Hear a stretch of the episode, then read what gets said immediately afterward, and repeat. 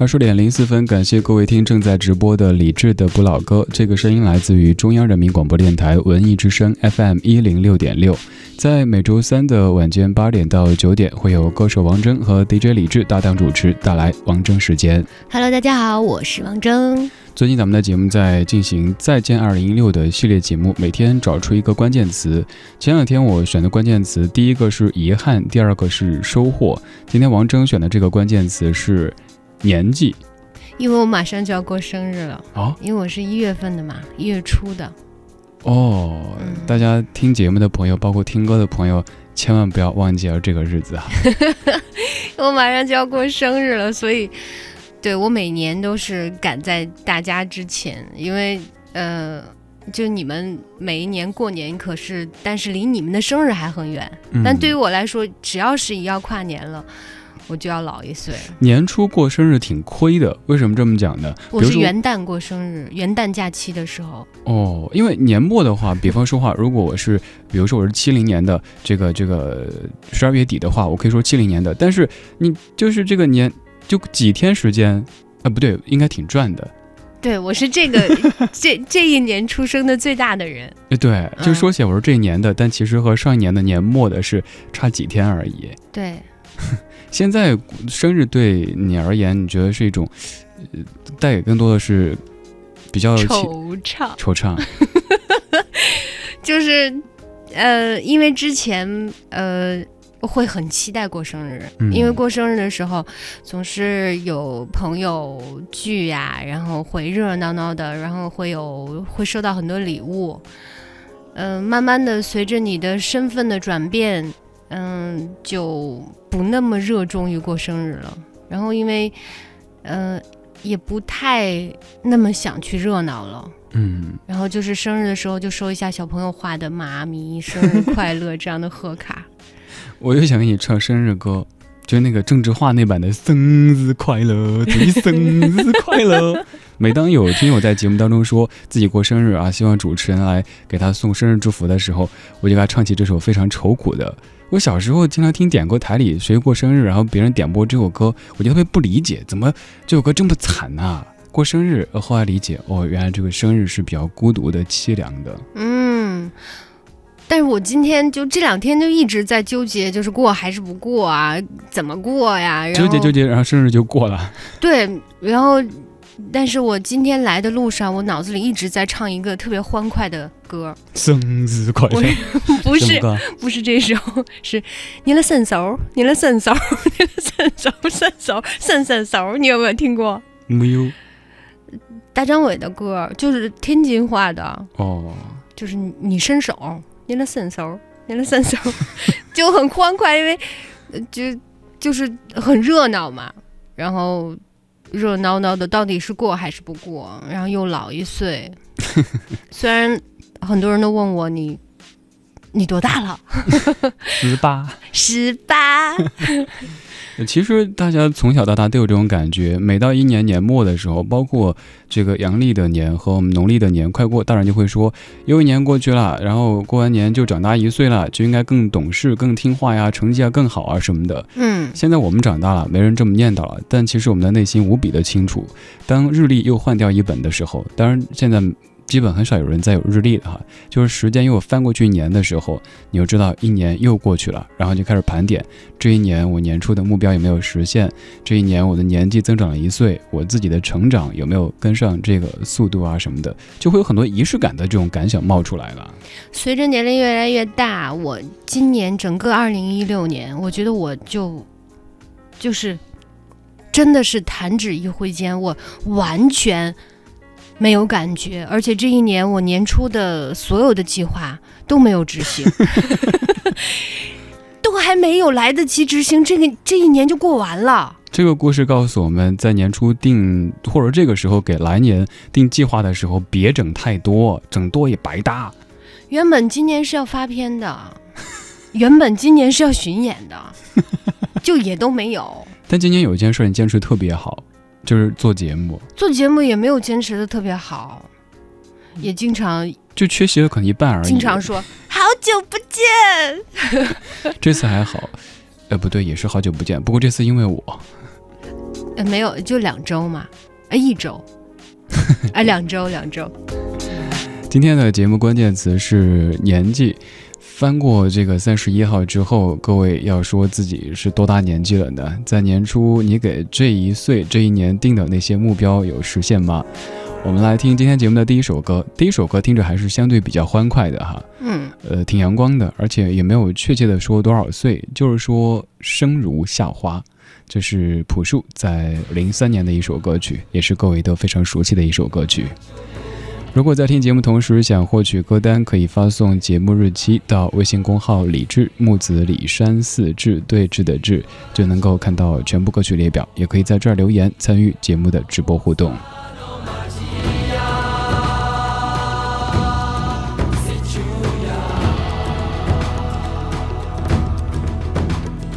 也不知在黑暗中究竟沉睡了多久。只要有多难才能睁开双眼。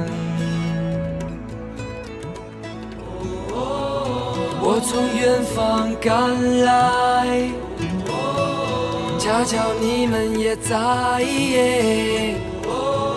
痴迷留恋人间，我为他而狂野。是这耀眼的瞬间，是划过天边的刹那火焰。我为你来看，我不顾一切，我将熄灭，永不能再回来。我在这里呀，就在这里呀。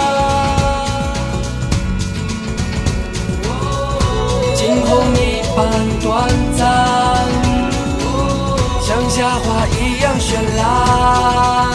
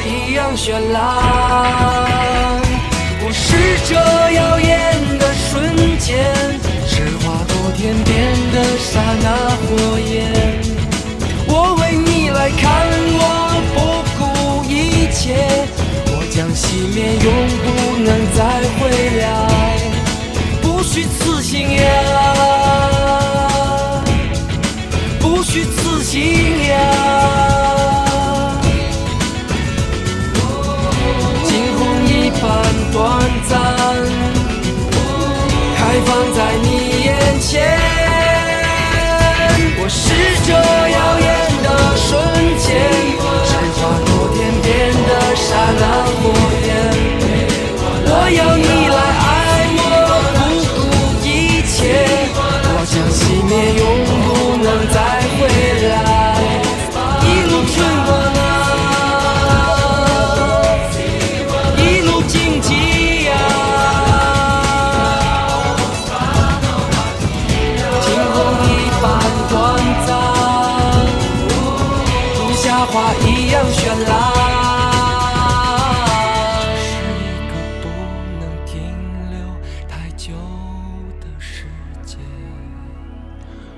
朴树的《生如夏花》，说到这样的名字，各位可能就会随口而出的“生如夏花之绚烂，死如秋叶之静美”之类的这样的诗句。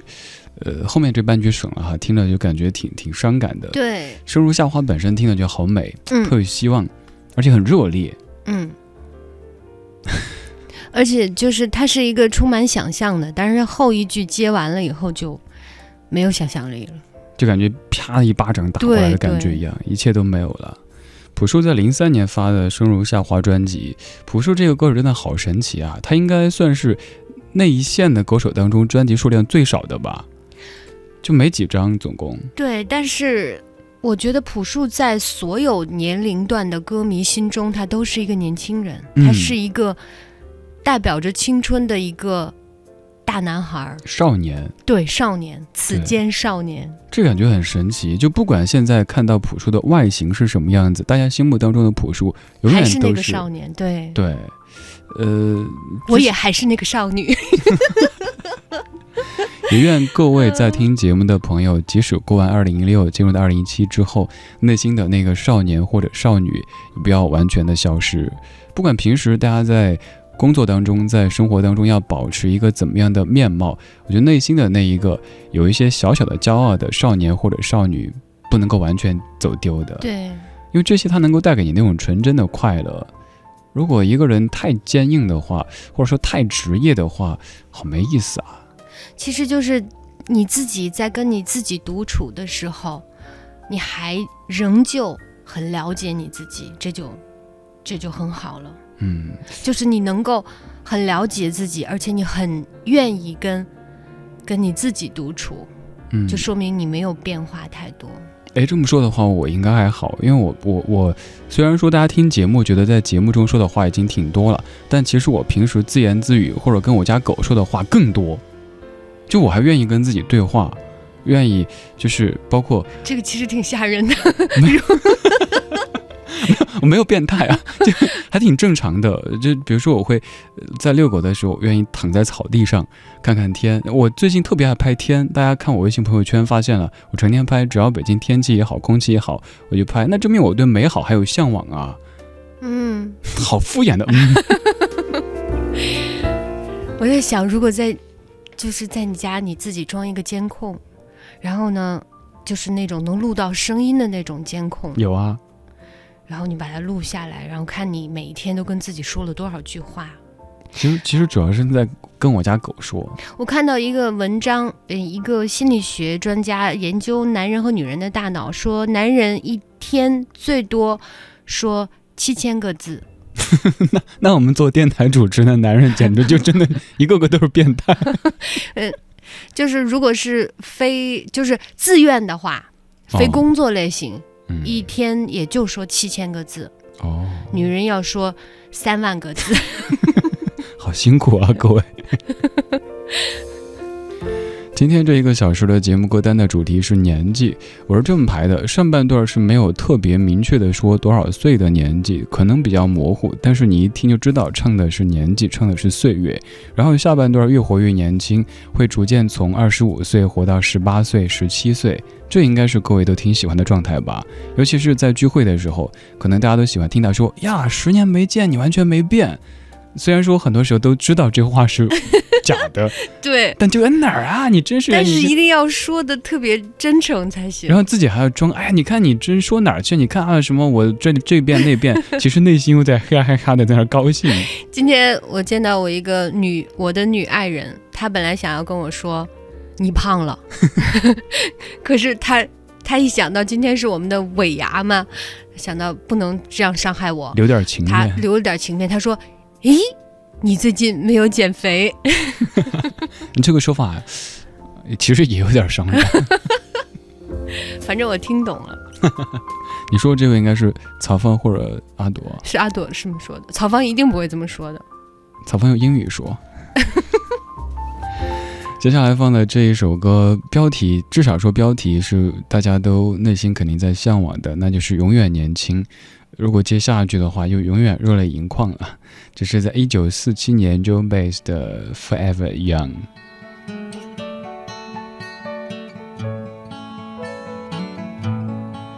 May God's blessing keep you always. May your wishes all come true. May you always do for others and let others do for you. May you build a ladder to the stars and climb on every rung. May you stay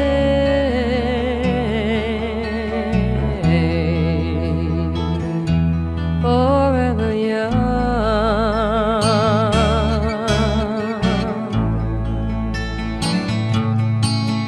May you grow up to be righteous. May you grow up May you always know the truth and see the light surrounding you. May you always be courageous, stand upright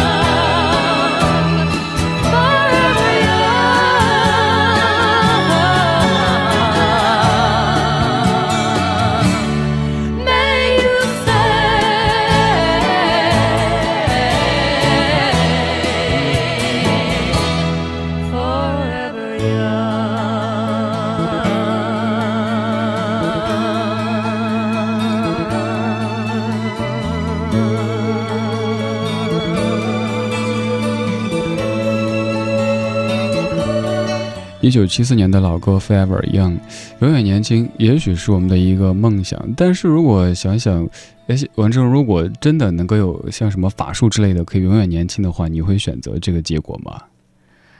呃，这个要好好想一下。嗯但是你看到那天我发的那个，就是那个七十岁、七十一岁的奶奶，嗯，那个永远不老的，她叫潘迎紫，哦，七十一岁了。我会觉得有点可怕，就是自己身边的可能同龄的人都在顺应着这个岁月的变化，然后自己还保持着二三十岁的这个状态。那天我在朋友圈里发了他的照片以后，我说他已经七十一岁了，然后朋友圈都炸了。那天大部分的人都说怎么可能？真的，而且他看不出任何的人工的痕迹，嗯，就完全就是一个年轻人。但其实自己内心的认知应该还是挺明确的。即使说，比如说五十多，我觉得自己还不呃年纪还挺轻的，很正常。但是到了七十岁以后，如果内心认知还是二十多岁的少女的话，这个应该挺难的。呃，还好吧，我就看在什么环境里。嗯，嗯在美国，我认识一个六十多岁的姐，只能叫她姐姐，嗯她状态非常年轻。她的他觉得他跟我是同龄人，没问题。这个和身处的环境关系很大。像我们刚刚放歌的时候聊说，如果自己这个在这个家庭环境当中每天都更多的精力在家庭方面的话，可能慢慢就会有这种稳重的感觉。对，你会觉得，呃，你会时刻提醒自己，我已经是一个母亲了，我要承担一个家庭的重量。特别是我，就是我随着我们长大，我们的朋友圈子会越来越越不一样。嗯就像你可能会多了更多，嗯、就像我现在，我有很多的好朋友是我女儿的同班同学的妈妈，哦，然后我们会有一个小的群，然后关系也非常好。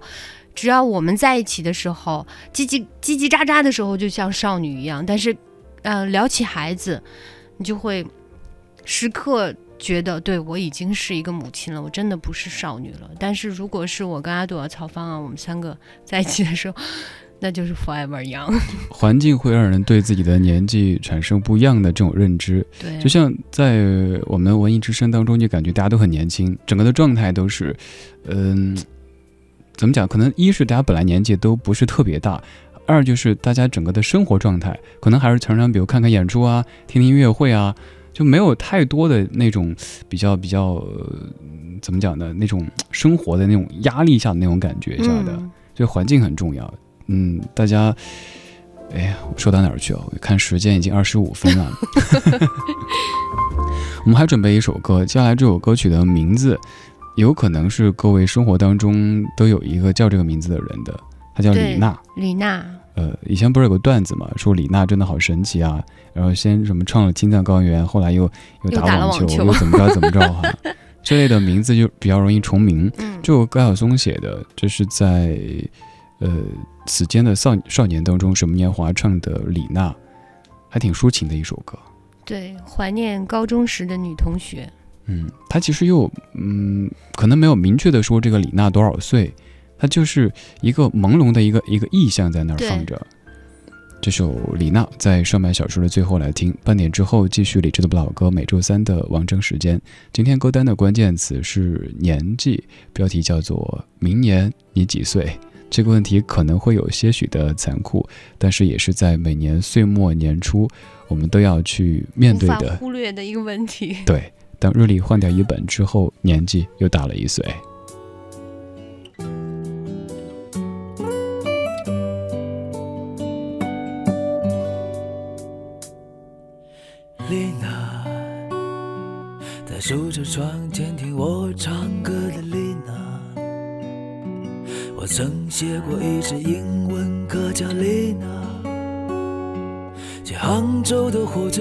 哭泣的丽娜，开学时剪了头发的丽娜，丽娜。在二十岁的生日上许愿的丽娜，毕业后出国去了英文名叫丽娜。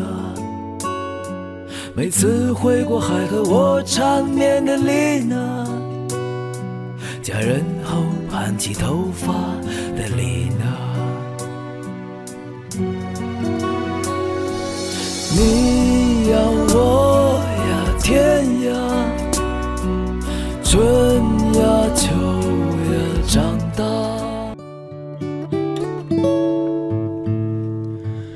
二十点三十二分，感谢各位在半点之后继续将收音机停在 FM 一零六点六，中央人民广播电台文艺之声，理智的不老歌正在直播当中。每周三王征时间，Hello，大家好，我是王征。今天节目的关键词是年纪。我要跟节节目当中的朋友们说句抱歉，就是上半小时我我我我其实觉得我都觉得自己说的没什么内容，下半小时会好一些。下半下半小时因因为下半小时歌更好听。嗯，呃，这个想问各位的是，大家最喜欢自己的哪一个年纪呢？王正有想过这个问题吗？我想过，嗯，呃，我最喜欢我的二十三岁。为什么呢？我的二十三岁，嗯、是我人生中最好看的一年。就是哦、那一年，不知道为什么，就是突然间爆发了，对，就颜值爆棚，忽然间爆发了，就 怎么看自己都觉得自己很美。后来我注意了一下，我发现大部分的女孩在二十三岁的时候都是一个爆发的时候。其实嗯十八九岁并不很美，因为大部分都很胖。哎，我这么来分析一下，你看，不知道这个理由成不成立哈？在小一些的时候，一方面是有可能还不太会打扮自己，另一方面就是可能就有气质方面还不是特别够，或者说没有成型。嗯，然后再往上一些的话，由于生活的各种负担，包括咱不说这个婚后的这个家庭生活吧，工作当中呢，也许一些烦心事儿啊，或者其他什么事儿，都有可能把这些愁绪让你写在脸上。二十三岁是一个恰恰好、刚刚好的一个年龄，然后还充满了憧憬对未来，嗯，然后又没有那么稚嫩，呃，就一切都恰恰好。嗯，那男士呢？想问在听节目的大家，各位男士觉得自己的哪个年纪是最好的？有人说三十而立，有人说四十而不惑。更好，大部分的人都会说我现在这个年龄最好。哎，对，肯定有很多人这么说，因为实在想不出来 具体的能够像你马上就想出二十三岁这个点的，其实挺少的。呃，我之前就当时有个这个观点哈，我那会儿说，尤其对于男人来说，我说那个，呃，二十五到三十期间可能是此生最迷茫的一段儿。我当时那个理论，我自己是这么认为。我说二十五之前的话，很多问题都可以用我还年轻和可以用激情去化解。然后过了三十以后，逐渐越活越明白，好多事儿就不是那么的在意了。所以说呢，就好像这五年最难。但是当我过了三十以后，发现 这是因为你自己还没经过，所以不知道 什么三十以后就明白，好多事儿没有一个特别明确的时间概念。什么男人过了三十马上就而立了，然后之后好多事儿就。呃，这个云淡风轻、笑看风云，不可能一下变的，所以我也说不上，嗯，具体喜欢哪一个年纪的，我可能更喜欢我十几岁的时候，那会儿，或者说更小的时候，对，更小的时候，对，三岁半。你知道之前我做老歌节目，常有听友说，哎，主持人你做老歌节目，好像你。懂挺多老歌的，年纪多大？然后每次就特别不要脸的说三岁半，你知道为什么？就是我很小的时候，妈妈就说多希望孩子别再长大，说那个时候呢，爸妈都还很年轻，然后呢，孩子好像懂那么一点事儿，但是呢又不会懂太多事儿，嗯，没什么烦恼，反正哭完一个糖马上就搞定了，就那种状态。所以我以后就一直坚称自己三岁半，但现在不好意思了。那觉得这简直就 脸皮也太厚了。那听各位的意见呢？各位最喜欢哪个年纪的自己？或者如果能够停在某一个年纪哈，不不不是不是那个加框了哈。我想起昨天还是前天，刚刚看到一个人发的朋友圈，一句话说：“看一个上了年纪的人卖萌，坐如针毡。”还好，至少我看着还挺年轻的。你看着很年轻。我经常被人误认为是实习生啊什么的。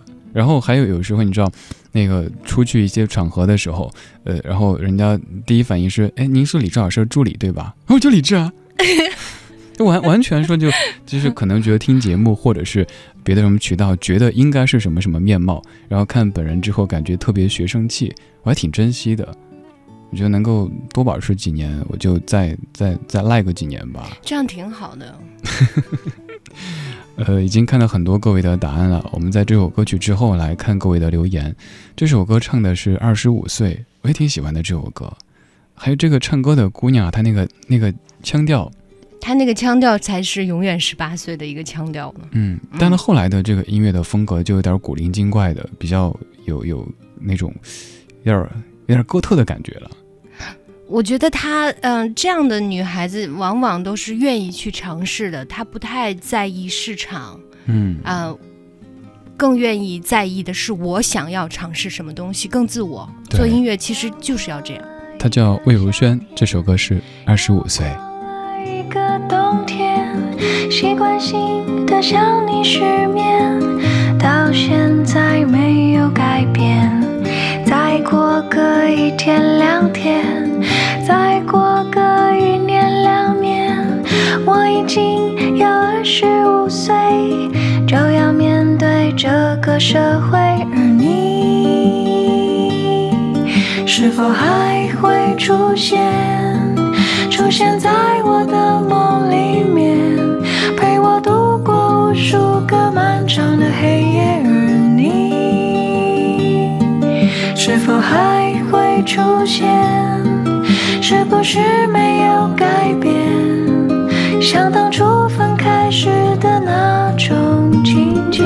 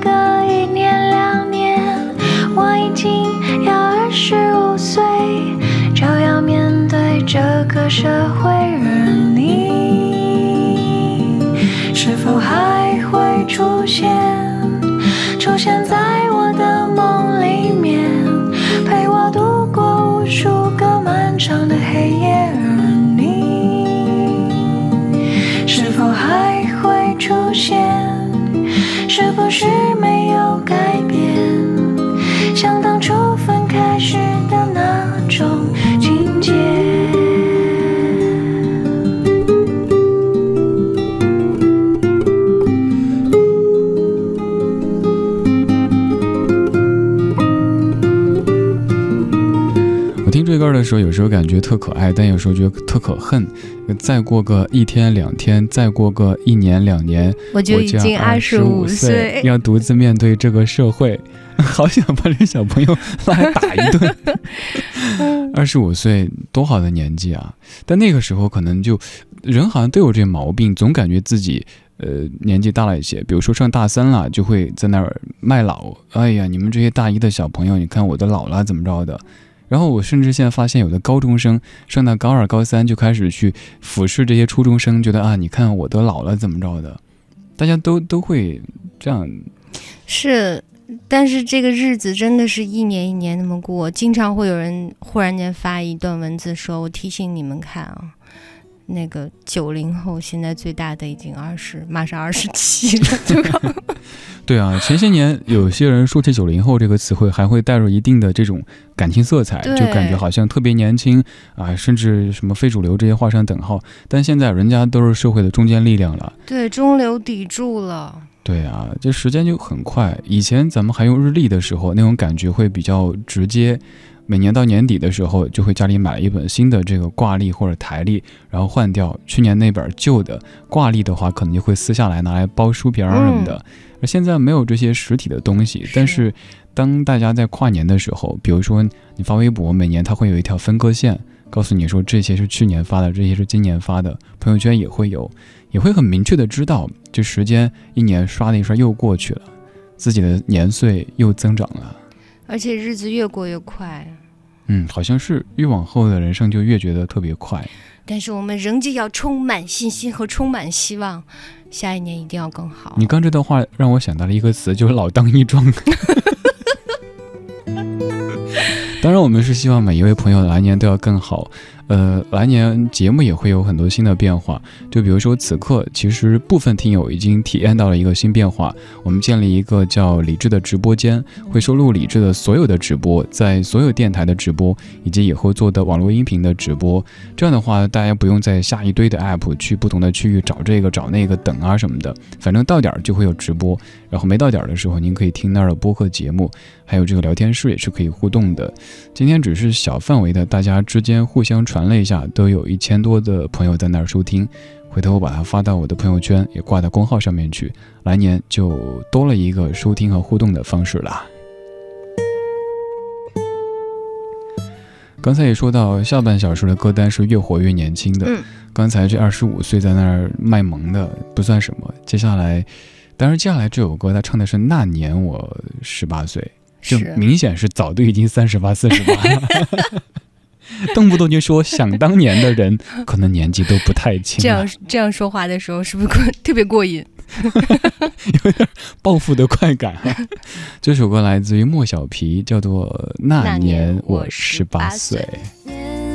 我十八岁，我看见你，感觉到有一点心跳，冰淇淋都哭泣了，你转身我就逃跑，撞到大树，搞得自己一头包。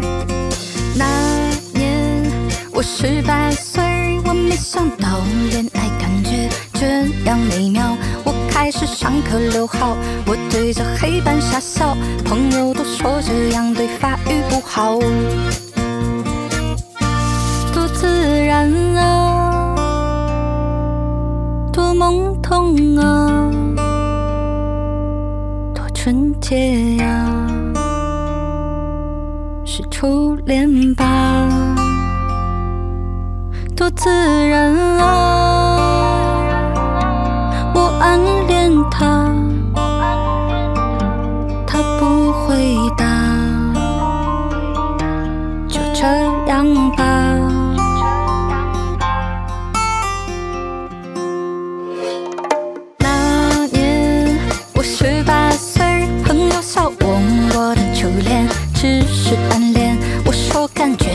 要，也许胜过了拥抱。有多少感情可以坐着摇椅慢慢摇？那年我十八岁，太阳下山，晚霞映红我稚嫩的脸。我骑着单车去住着那只白鸽，至少那回忆我拥有过。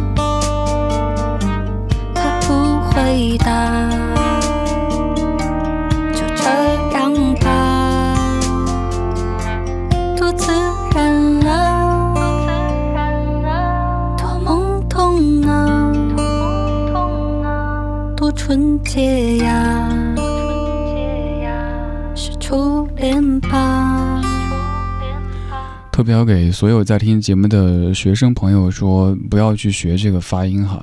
关键我就想，这个“懵懂”这个词，歌手自己嗯录的时候没太在意就 OK 了。难道一个团队都不认识这个“懵懂”的“懂”字吗？嗯而且关键这个词出现这么多次，都懵懂啊。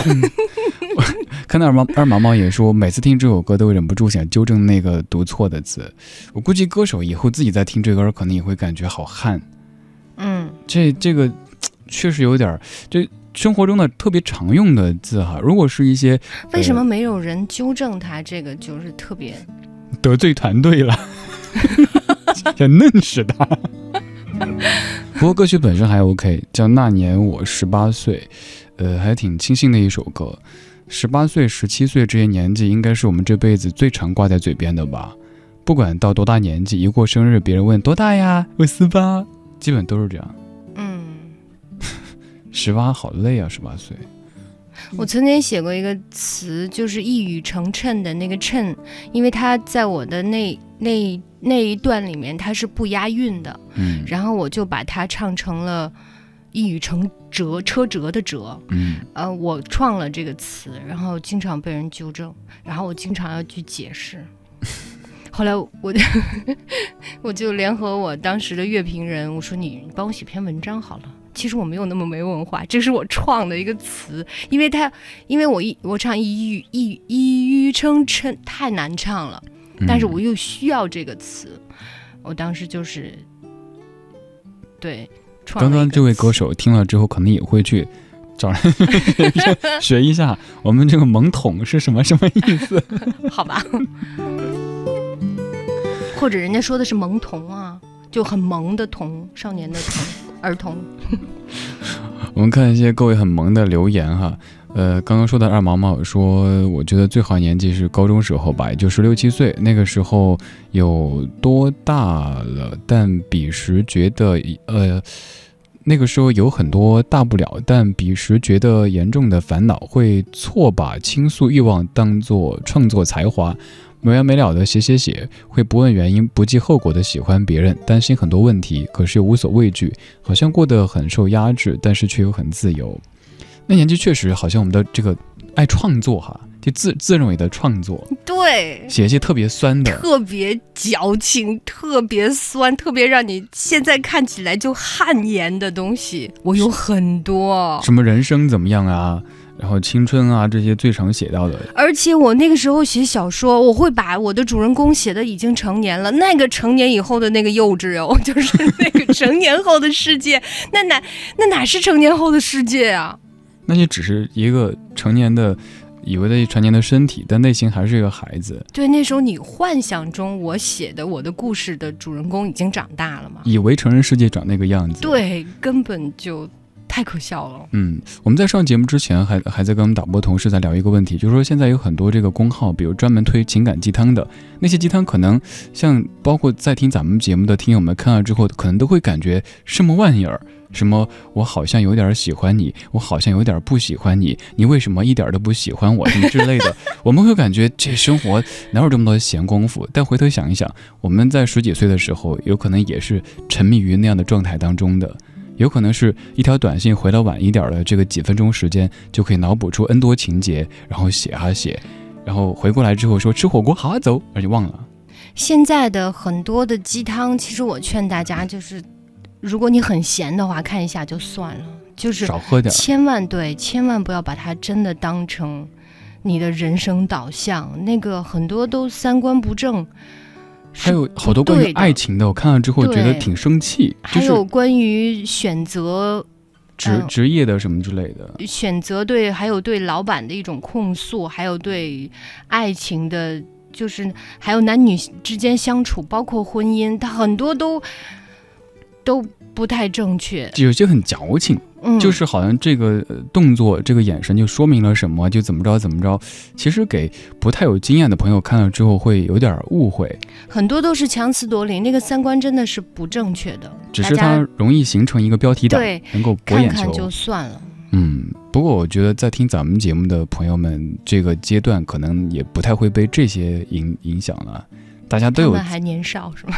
对，大家可能这会儿都看就看看而已，因为自己，我的爱情怎么着，我的事业怎么着，我的生活人生怎么着，我自己心里有杆秤，可能到一定阶段以后就这样子，因为毕竟咱们都放了老歌嘛。好，刚才那首不算，刚才那首小朋友唱的，所以有点没文化。微信上面基本上绝大部分的听友都特别喜欢的是十七八岁的这个年纪。要不要这么俗啊？整点别的。你看我就不一样，不过确实是二十三岁，你还差不多。那看起来外貌上可能变化并没有特别特别大，不过那年纪确实挺好的，就是那么的有朝气。面对，还有就是我我我觉得那个年纪最好一点在于说，敢特别真、特别直接的去表达自己。人年纪越长就会越收着，嗯，这个。这句话我要想一想，哎，能不能说那个动作会不会让别人怎么去误解？就越来越多的束缚之后，慢慢的自己就越来越不像自己了。是，嗯，所以大家说十七八岁是能够理解的。还有最后一首歌的时间，王铮选择把哪首关起来，哪首放出来吧？呃，我们放一下，只能放第二趴的歌了哈。嗯，那这首歌我因为我们之前播过的。这首歌是我写的词，小柯老师写的曲。这首歌叫《Lolita》。嗯，现在还经常有人去我的微博里问卓雅君怎么样了，但我们只是一个工作的一个工作的一个词曲合作的一个关系。我真的不了解他，对我我不知道他怎么样了。嗯，这位歌手当年这首歌还其实挺红的那一阵儿。然后他那张专辑的封面还记得，就特别特别少女的那种画风，然后唱腔也是，哎，我真的好想听你唱的那一版，但是但是我真的找不到了。大家可以仔细的去听里面的一些伴唱，那些气声很多的、很撒娇的一些伴唱，就是我当年给他做的配唱。你也有那样的唱歌的状态的时候？呃，那没有，那是职业嘛，你的职业需要。在这个时候一定要很少女，嗯，那么就没问题。由王铮作词、小柯作曲的这首《Lolita》来自于卓亚君。呃，这个前奏部分我们在上一次的这个古典音乐的这个主题里也说到过，前面用的是致爱丽丝的这个钢琴曲。